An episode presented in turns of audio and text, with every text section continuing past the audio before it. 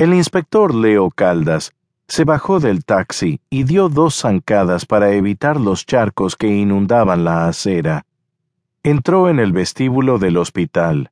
Se abrió paso entre la gente que esperaba frente a los ascensores y se dirigió a las escaleras. Subió hasta la segunda planta y avanzó por un pasillo flanqueado por hileras de puertas cerradas. Se detuvo ante la marcada con el número 211 la abrió ligeramente y miró al interior. Tras una mascarilla verde, un hombre dormía sobre la cama más próxima a la ventana.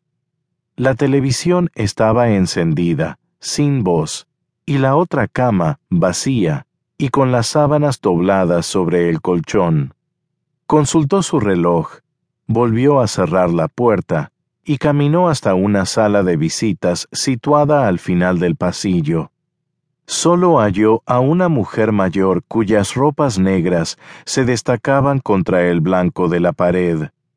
La anciana alzó la vista cuando Caldas asomó la cabeza, pero sus ojos regresaron decepcionados al suelo tras cruzarse con los del inspector. Caldas se volvió al oír pasos a su espalda. Su padre avanzaba apresuradamente por el pasillo le saludó levantando una mano. ¿Ya lo has visto? preguntó el padre en un susurro, cuando se encontraron ante la puerta cerrada. Desde aquí, contestó Leo. Yo también llego tarde. ¿Has hablado con los cirujanos? El padre asintió. Dicen que no merece la pena operarlo. Al entrar en la habitación, el padre del inspector se sentó sobre la cama vacía mirando a su hermano con la nariz arrugada en un gesto amargo. Leo Caldas se quedó de pie. Una aguja vaciaba el contenido de varios frascos en el brazo escuálido de su tío Alberto, cuyo pecho se levantaba lentamente bajo la sábana y luego caía con brusquedad, como si cada exhalación fuese un suspiro profundo el gorgoteo del agua destilada que filtraba el oxígeno y el silbido del aire que la mascarilla dejaba escapar por los lados ahogaban el rumor de la lluvia. Leo Caldas atravesó la habitación hasta la ventana, apartó el extremo de un visillo y, a través del doble cristal, contempló las luces rojas y amarillas de los coches atascados y la procesión de paraguas de la acera se volvió alertado por el silbido de la mascarilla que su tío había apartado de su rostro para poder hablar. ¿Sigue lloviendo?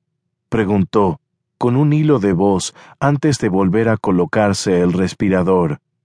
Leo asintió, sonrió levemente sin separar los labios e inclinó la cabeza hacia el lugar que ocupaba su padre, señalándoselo. Su tío quiso volver a retirarse la mascarilla al ver a su hermano, pero éste no se lo permitió. Anda, déjate eso en su sitio. ¿Cómo estás?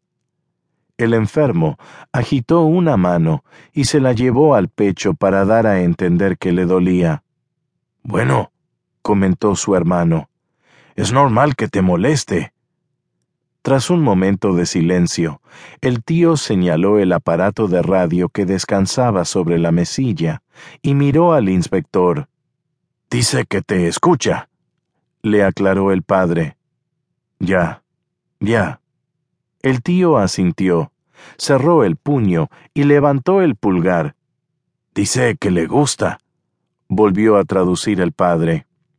Ya, ya, dijo Caldas y luego señaló la televisión muda, que emitía un informativo. Creo que es más entretenida la tele. Su tío negó con la cabeza y levantó nuevamente el pulgar hacia la radio. Dice que tu programa es mejor. ¿De verdad piensas que no le entiendo? preguntó Leo Caldas a su padre. Además, no es mi programa. Yo solo hablo alguna vez,